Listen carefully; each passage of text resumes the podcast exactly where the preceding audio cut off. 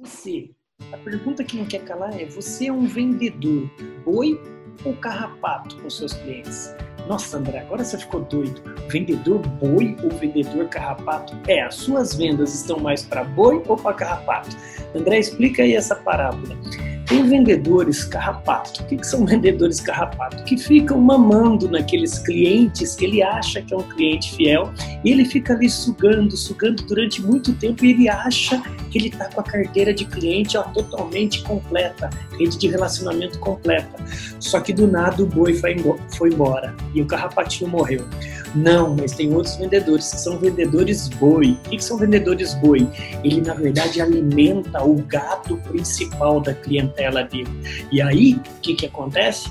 Esse gado ele só tende a ir para o corte, a engorda, multiplicar, ele dá cria. Cara, para de ser vendedor carrapato e seja um vendedor mais boi. É, André está falando para eu ser um vendedor vaca, boi, touro. Não, não é nada disso de brincadeira. Você entendeu a analogia? Cuidado, cliente fiel não existe. Quem tem que ser fiel a esse cliente é você.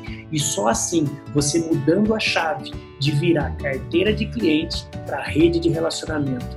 Quer ter cliente fiel na sua carteira? Seja fiel a ele, por vendas mais boi e menos vendas carrapato. Bora, bora brilhar. Meu nome é André Ortiz, o eterno professor aprendiz que torce muito por você.